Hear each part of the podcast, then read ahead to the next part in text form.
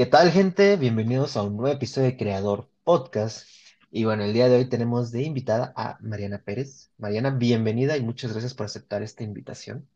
Hola, no, gracias a ti por invitarme. Qué emoción. No, sí, qué emoción todo este proyecto y pues más de todo lo que nos vas a hablar.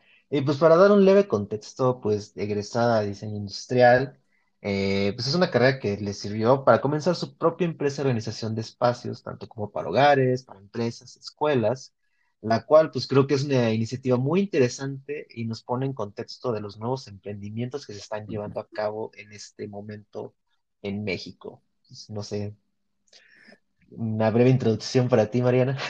Oh, perfecto. muy bien, muy bien hecha. Pero bueno, y ahora sí, en palabras suyas, ¿quién es Mariana Pérez? ¿Qué te gusta? ¿Qué te mueve? ¿Por qué decidiste ser una creadora, una emprendedora en estos tiempos tan oscuros para nosotros? Mm, ¿quién soy yo? Pues tal vez me podría definir como una persona bastante perfeccionista en todo lo que hago. Creo que eso es una de las cosas que me impulsaron también a tener la empresa que tengo ahorita. Eh, soy muy ansiosa y súper activa, entonces eso también hace que quiera estar haciendo de todo todo el tiempo, aunque a veces pueda ser súper contraproducente porque me saturo de trabajo y después ya no sé ni qué hacer con mi ansiedad. Pero también es como este aprovecharlo, ¿no? O sea, eso, esa energía y esas ganas de salir adelante que tengo, pues utilizarlas en proyectos propios y pues seguir creciendo, tanto personalmente como profesionalmente. La verdad es que sí, creo que todos ahorita estamos aprovechando y como aplicando todo este estrés, todo este como de qué voy a hacer con mi vida, en Sí, proyectos que pues al menos nos empiecen a generar algo o al menos ocuparnos, ¿no? sí, 100%. Pues bien dicen que, que las crisis crean oportunidades. Y pues sí, o sea, lamentablemente a nosotros nos tocó como recién egresados, todo el mundo pasa por ese proceso, ¿no? El proceso de, bueno, eres recién egresado, no sabes nada de la vida laboral, es difícil encontrar trabajo, pero pues creo que a nadie, ni nuestros papás, ni tíos, ni abuelos les había tocado una pandemia saliendo de la universidad, donde gente Sí. que tenía trabajos seguros, con prestaciones, con contratos de años y todo, y los perdieron, pues ¿qué nos esperaba a nosotros que no tenemos ni, ni un año de haber terminado, ¿no? Sí, la verdad es un contexto completamente diferente y pues también como menciona esta guerra de generaciones, ¿no? Como es que ustedes no tienen responsabilidad, su generación no, pero pues la verdad nos estamos, por decir, resiliendo, somos personas muy resilientes y de toda esta adversidad empezamos a desarrollar, ¿no? Así es. Y pues esto me lleva a la primera pregunta, ¿por qué diseño industrial? ¿por qué diseño industrial? La verdad es que siempre fui una niña que le gustaban las cosas un poco, no sé, tal, mm, como se podría decir masculinas. O sea, siempre me gustó como todo lo técnico, todo lo, pues sí, se podría decir como lo cuadrado en ese tiempo, lo que no era para niñas, lo que, lo que fuera, ¿no? Y me gustaba el, o sea, como las cosas nuevas, como este, aprender, pero también me gustaba como toda esta parte estética. Yo no quería ser ingeniera, o sea, mi papá es ingeniero químico y yo vivo peleada con los ingenieros. La arquitectura nunca me gustó. Este, uno de mis grandes sueños siempre fue ser bailarina, pero o no tenía la edad, o no tenía el cuerpo, no tenía los pies. Y el diseño industrial mezcla como muchas de las cosas que me gustan, como lo estético, como lo funcional, como lo técnico también, ¿no? O sea, no dejar a un lado todo esto de, de también poder utilizar maquinaria y ensuciarte y crear cosas nuevas y no sé, o sea, como esas cosas también me metieron mucho la idea del diseño industrial y yo siempre culpo a una persona en especial que yo haya estudiado diseño industrial, que fue mi primer coordinador de licenciatura, que fue Javin Mora. Él me vendió la carrera como si fuera la carrera más hermosa y perfecta del universo y vas a ser súper feliz y vas a crear y vas a hacer y deshacer y color aquí, color allá. yo dije, wow, yo quiero eso. sí. Me acuerdo, sí, me acuerdo que con la entrevista me dijo que había una chava que había egresado que se dedicaba a hacer turbinas de avión. O sea, a mí eso me, o sea, me compró. Dije, no, yo quiero ser esa mujer que hace turbinas de avión, o yo quiero ser esa mujer que se dedica o que está dentro de un campo que está dominado 100% por hombres, ¿no? Sí. Después la vida me ha llevado por otros caminos, pero espero poder retomarlo pronto.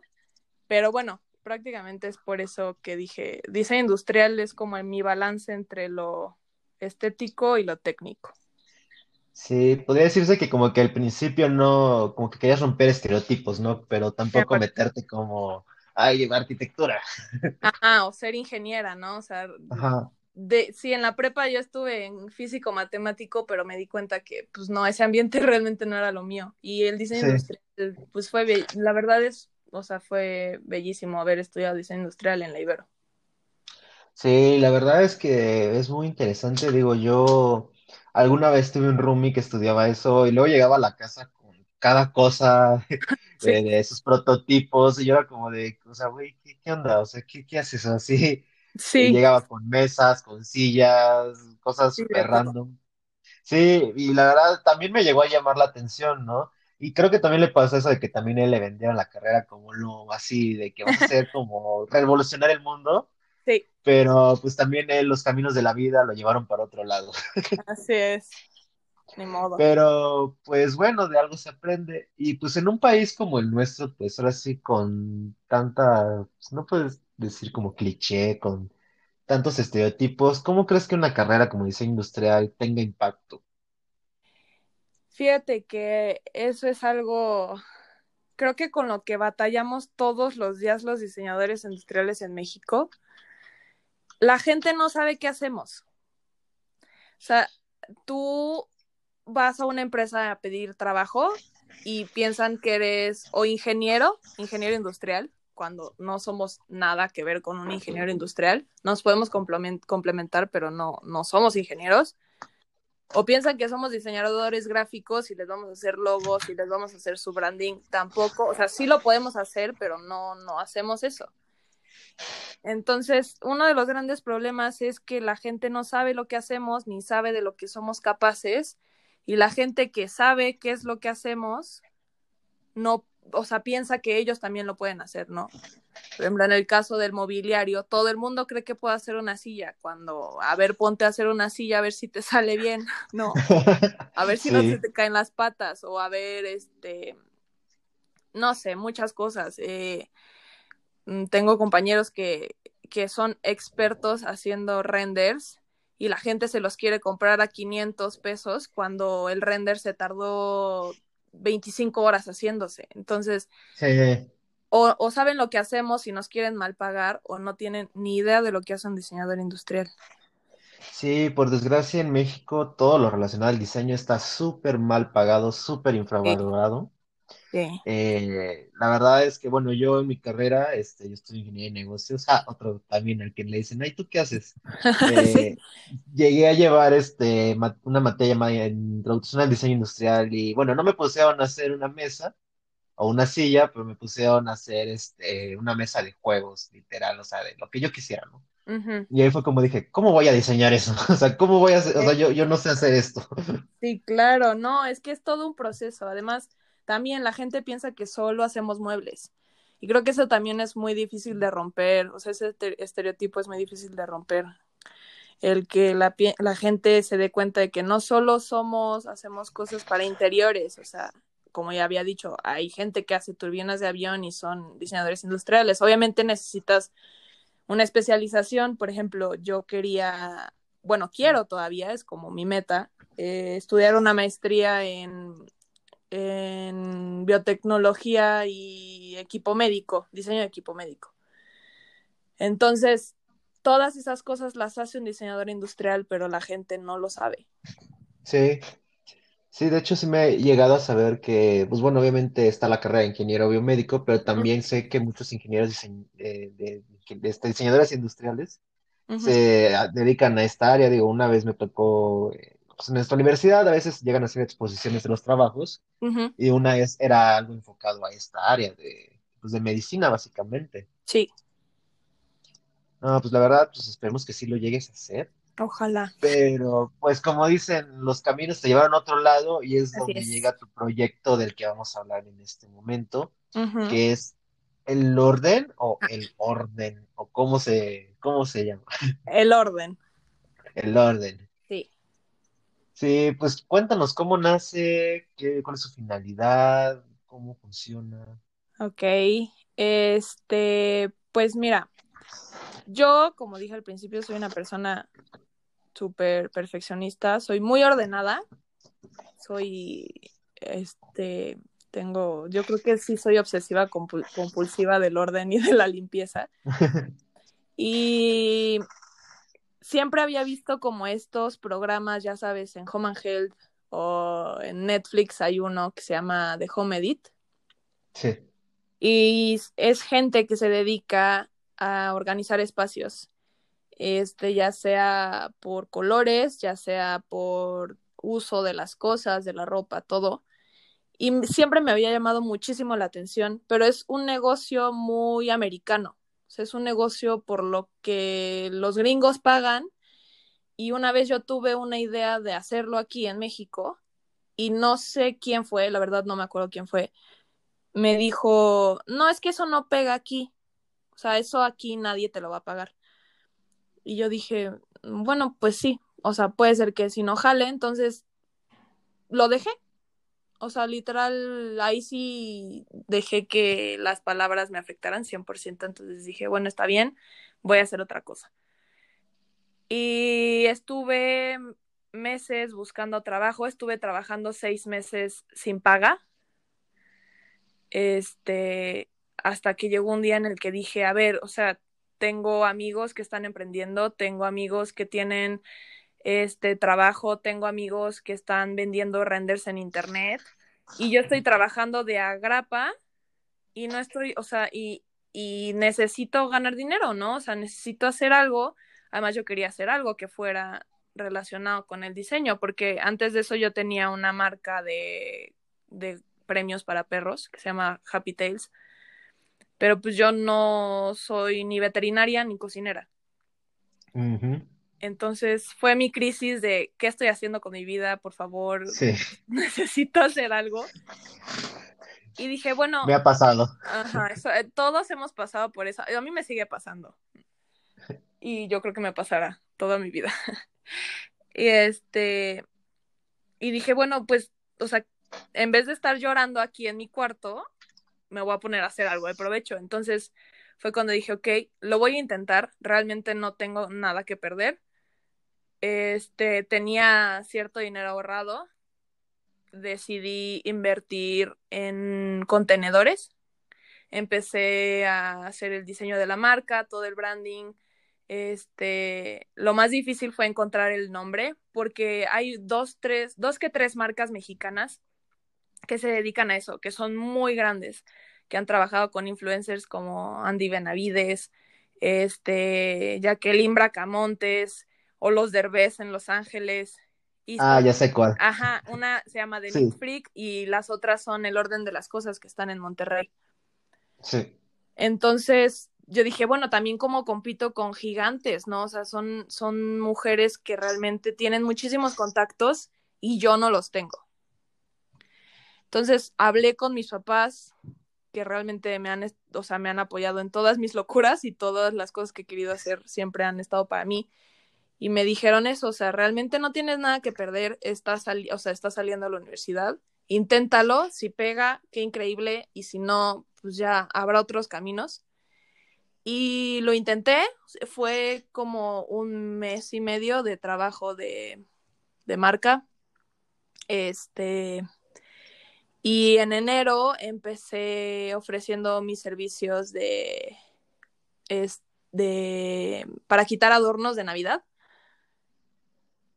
No jaló mucho, o sea, en ese momento no, no, no, tenía muchos seguidores en Instagram, el Facebook no tenía ni idea de cómo administrarlo todavía, y decidí entrar a TikTok y fue ahí el boom del orden. Sí, TikTok, sí, es una plataforma que está sirviendo para muchísimos proyectos.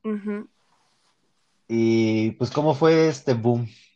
Mm, fue curioso porque justamente yo tengo unos, que serán como unos cuatro pares que compré en Mesox de calcetines, para los que no saben que es Mesox, es una marca de calcetines como súper extravagantes. Y yo siempre he sido obsesionada de los calcetines extravagantes. Entonces yo compré uno de lo, del Grinch por ahí de diciembre. Entonces dije, voy a grabar un TikTok de cómo doblar unos calcetines, porque normalmente la gente no dobla calcetines, pero yo como Sí, soy una obsesiva compulsiva del orden, yo doblo mis calcetines. Entonces pedí que me grabaran doblando los calcetines, edité el video, porque yo antes había tomado un curso en doméstica de Instagram y de edición de videos y todo eso. Entonces edité el video, lo subo a TikTok y a los, ¿qué será? A la hora ya tenía mm, 3000 views. Wow. Y empezó a subir y subir y subir y la gente me empezó a pedir videos y lo empezaron a compartir. Lo subí a Reels en Instagram y a la hora ya tenía este el, los mil views también, comentarios compartidos, bla, bla, bla, y por favor haz esto, por favor haz el otro. Entonces se volvió súper viral. Empecé yo en TikTok, tenía, ¿qué te gusta? 10 followers y en cuestión de dos semanas llegué a los 67 mil. Wow, eso sí es un, es un boom muy grande. Sí, fue rapidísimo y eso que me bloquearon la cuenta dos veces. Ay, ¿por qué? Porque me pidieron hacer lencería de mujer.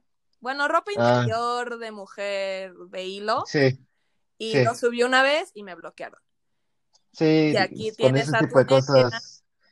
Sí, y lo volví a subir. Y TikTok ha de haber dicho, ah, eh, esta nos quiere ver la cara y me volvieron a bloquear y me bloquearon la cuenta ya por dos días. sí, TikTok se pone un poquito pesadito con ese tipo de cosas, pero bueno, así son sus políticas. Y pues bueno, ese fue un reto, ¿no? ¿Y qué otros retos más te has enfrentado en este emprendimiento? Am, mucho es el, bueno, yo vendo mi proyecto como, eh, como parte del diseño también. O sea, yo vendo mi persona como diseñadora, organizadora de espacios. O sea, si tú me, me pides, eh, ¿sabes qué? También necesito decoración, ¿sabes qué? También necesito que me ayudes con esto, con otro, que no solamente tenga que ver con la organización del espacio, yo lo voy a hacer. Y como ya había mencionado antes, uno de los grandes retos, no solo, no, solo para mí, sino para todo diseñador en México, es que nos quieren regatear nuestro trabajo todo el tiempo. Tengo mucha gente que me pide cotizaciones. El otro día me pidieron organizar un departamento completo y completo te digo cocina, la cena, refrigerador, cuarto, cuarto de baño, el baño, la bodega, escritorio, todo. Sí. Y como era uno de mis primeros clientes, le, de, le di un precio bastante, bastante barato, porque además yo tenía que viajar a la Ciudad de México. Y me dijo Uf. que no, que se le hacía muy caro y no me contrató. Y yo sé que su departamento sigue siendo un regadero y no lo va a arreglar, pero pues creen que uno va a hacer su trabajo por 500 pesos y no, y no es el caso. Sí, y aparte hasta te tenías que trasladar, o sea, Sí, me tenía que quedar, además tenía que pagar hotel porque eran dos días de trabajo. no, la verdad es que te digo esto, la gente a veces cree que porque uno emprende o algo así es porque, ay, necesita el dinero, le voy a ofrecer Ajá, cualquier cosa, ¿no? ajá. O te ven joven Entonces, y creen pues, que sí, también te pueden ver la cara. sí, no hagan eso, eso está mal. Eso está muy terrible. eso es terrible. Entonces, pues nosotros como emprendedores, este, pues la verdad buscamos, ¿no? La forma, pues, de salir adelante. Claro, Pero pues también hay gente que sí se pasa y nos quiere ver la cara. 100%. Y bueno, ya quitando esas malas experiencias y bueno, hablando ya de TikTok y después de eso, ¿cómo fue después la respuesta de este proyecto? O sea, ¿qué tipo de gente te buscó de nuestra edad, eh, más grandes? ¿Cómo fue funcionando la respuesta? Fíjate que es este es raro porque bueno, tú sabes, ¿no? En TikTok la audiencia realmente es gente muy joven. Entonces yo sé que la gente de TikTok no me va a contratar porque son niños de 15 años, 18 años, que claramente no me van a pedir ordenar su alacena. Pero les encanta. O sea, es siempre, o sea, la, rea la reacción que tuvo la gente en redes sociales era algo que yo no esperaba. Sí. Eh, que, una cuenta, porque además mi cuenta de TikTok es doblar ropa. O sea, a veces sí enseño en los proyectos que he tenido y todo, pero esencialmente todo es doblar ropa y la, a la gente le encanta.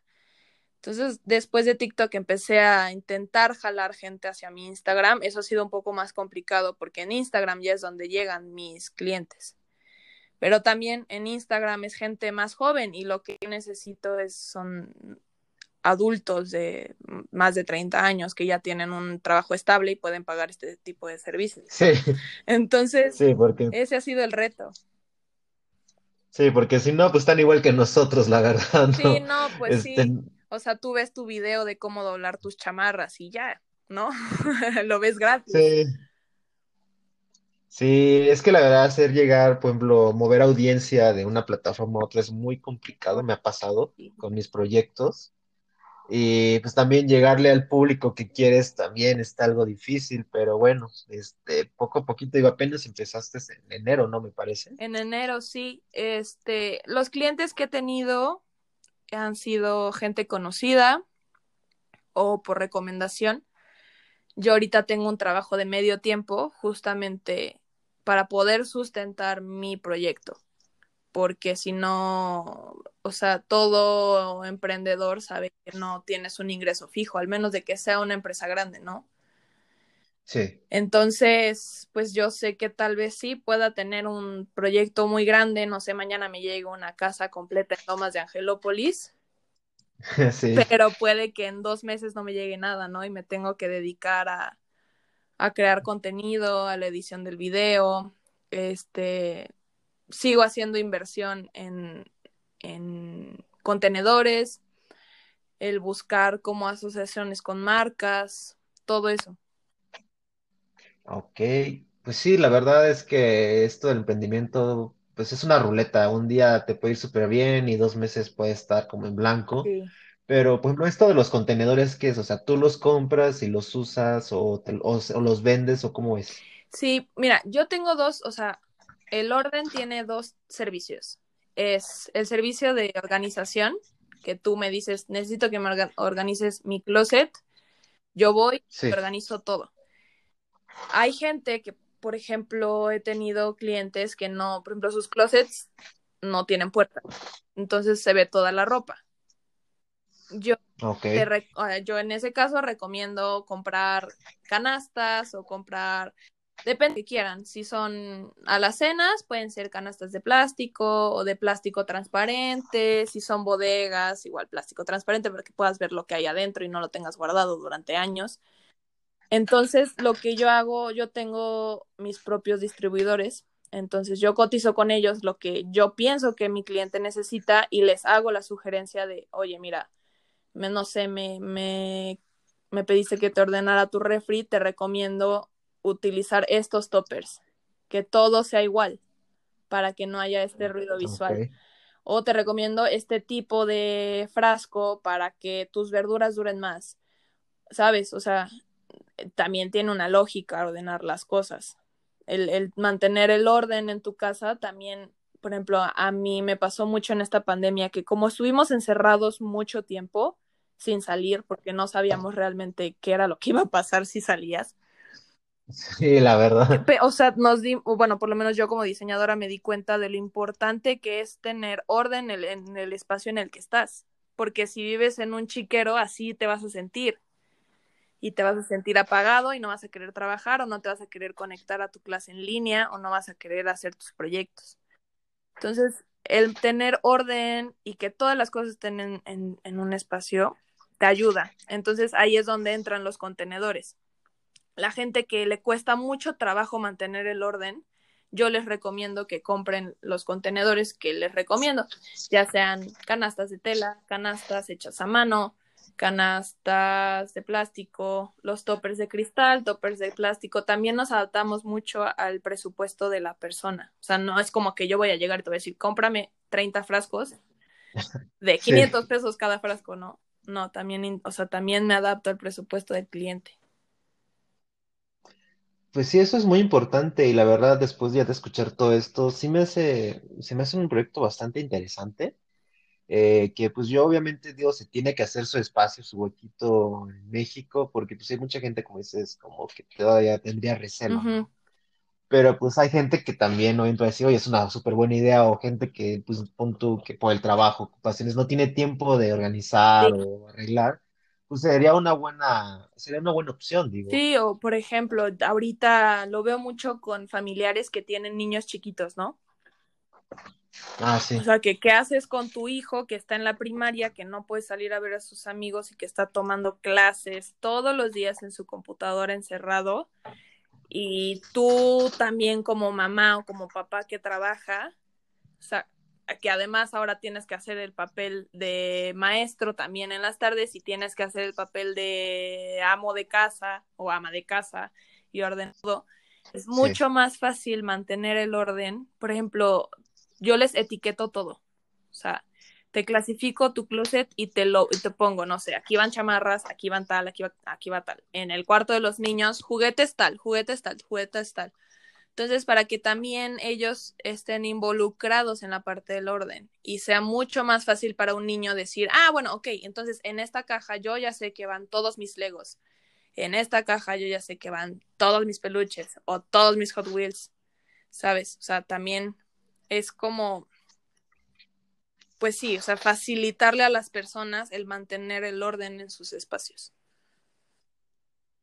la verdad es que sí, digo, pues es como de un todo, ¿no? O sea, como dices, no solo es como organizar, también es el diseñar, como el, también que la gente aprenda, ¿no? A que el espacio en el que está no esté hecho un Sí, relajo, que pues todo tenga su lugar. Y como dices, eso que dijiste de que el espacio donde estás te motiva como para hacer tus cosas es muy total. importante, eh, ahorita en este contexto sí, de sí. encierro. Porque, a, a, a, bueno, yo creo que a muchos nos pasó. A nosotros, por ejemplo, a mí me tocó la mitad de mi semestre, de mi último semestre, estar en, en, ya en pandemia. Y era muy difícil que, por ejemplo, nosotros como diseñadores estamos acostumbrados a movernos mientras estamos en el proceso creativo, Sí, ¿no? O a dibujar en donde sea y de repente llego yo a, mi, a casa de mis papás otra vez después de cinco años de no vivir con ellos y, y, a mi cuarto donde no hay escritorio, donde estoy con mi cama atrás y a ver, échate tu proceso de diseño sola con todo tirado porque así lo dejé cuando antes de irme a la universidad. Entonces, es, es eso, o sea, el también tener todo tirado crea un, crea estrés. O sea, las cosas también, una de las cosas que yo les digo a mis clientes es que si lo que tienes en tu casa, en tu closet, en, en tus libreros, lo que sea, tiene más de un año que no lo usas, tienes que desecharlo, porque las cosas materiales quitan energía. Entonces, sí. sí, puede que sea muy difícil deshacerte de tus cosas. Hay gente que le cuesta mucho trabajo deshacerse de su ropa. Hay gente que le cuesta mucho trabajo deshacerse de sus videojuegos o consolas que ya no sirven, que tú dices, a ver, o sea, ¿por qué tienes un GameCube guardado si no te va a ser, si tiene seis años que no lo usas y ya no prende y nadie te lo va a arreglar? Tienes que deshacerte. Sí, Eh, o muy sea, te tienes que, para que lleguen cosas nuevas a tu vida, tienes que aprender a dejar ir. Entonces, es este, Wow, ya, Mariana Zen. Sí, la verdad, este, ya salí hasta ya, ya terapiado de aquí. Es todo un proceso, es todo un paquete Es que sí es muy difícil esto. dejar ir las cosas materiales. Muy difícil. Yo arreglé la bodega de mis papás y en la bodega de mis papás había un diploma. Mi hermano tiene casi 30 años y estaba el diploma de mi hermano de primero de maternal. Amarillo, No. despegado. Y le dije, mamá, este, creo que esto no, o sea, ni yo tengo mi título, ya mero tienes guardado el diploma de primera maternal de mi hermano. Y no lo quería dejar ir, no lo quería dejar ir y tuvo que dejarlo ir porque nada se quitaba espacio. Pues sí. Sí, la verdad es todo esto es muy interesante y pues es que esperemos que la gente que nos escuche pues se llegue a interesar más porque es todo un proceso, no es nada más como guardar legos o sí, no. la alacena, sí, sino conlleva todo un, pues así, un, un conjunto de cosas. cualquiera lo podría hacer, todos lo haríamos y nadie tendría desorden en sus casas. De hecho. Y pues bueno, ya para ir cerrando, ¿cuál es el futuro del el orden? ¿O cómo A mí me gustaría que se transformara en un proyecto de interiorismo. No solamente orden de espacios, sino total diseño. O sea, yo poder implementar mucho más el diseño industrial, poder introducir tal vez en un futuro mis contenedores hechos por mí, que sean mi marca. Y, okay, y, todo lo que es iluminación, colores, este, todo, todo, todo tiene que estar en armonía para que tú también te sientas en paz en el espacio en el que estás. Entonces, yo creo que eso es algo que me gustaría crecer, o sea, que realmente yo pudiera transformar por completo el, espacio. La verdad es que sí, todo eso se oye muy interesante. Y pues más que nada tener tu propia marca de contenedores, la verdad estaría muy padre, digo. Yo a veces he llegado a comprar algunos, pero pues obviamente no son como que muy, los más bonitos, ¿no? Sino pues buscarlo funcional. Pero pues yo creo que ya que ofrecieras ese paquete como de servicio, más contenedores, pues, la verdad sería algo sí, estaría padrísimo. Y pues bueno, ahora sí llega la hora del comercial para que compartas pues dónde te pueden encontrar, tus redes, Instagram, TikTok, ahora sí, pues para que la gente, si se llega a interesar, te pueda encontrar. En Instagram estoy como arroba lorden-oficial y en TikTok estoy como L.orden. Ok. Pues ya, gente que nos está escuchando, ya saben dónde encontrar. Si quieren cambiar el feng shui y las energías de su lugar donde estén, pues bueno, es una O si solo les gustan ver cosas ordenadas, también me pueden seguir. Así es. No, la verdad, pues muchísimas gracias por aceptar la invitación, el compartir este proyecto tan interesante que yo, la verdad, me quedé muy intrigado. Espero ya cuando genere ingresos también poder contratar tus servicios. pues muchísimas gracias y muchísima suerte. Así es, y bueno, esto fue todo por el episodio del día de hoy aquí en Creador. Nos escuchamos en una siguiente ocasión.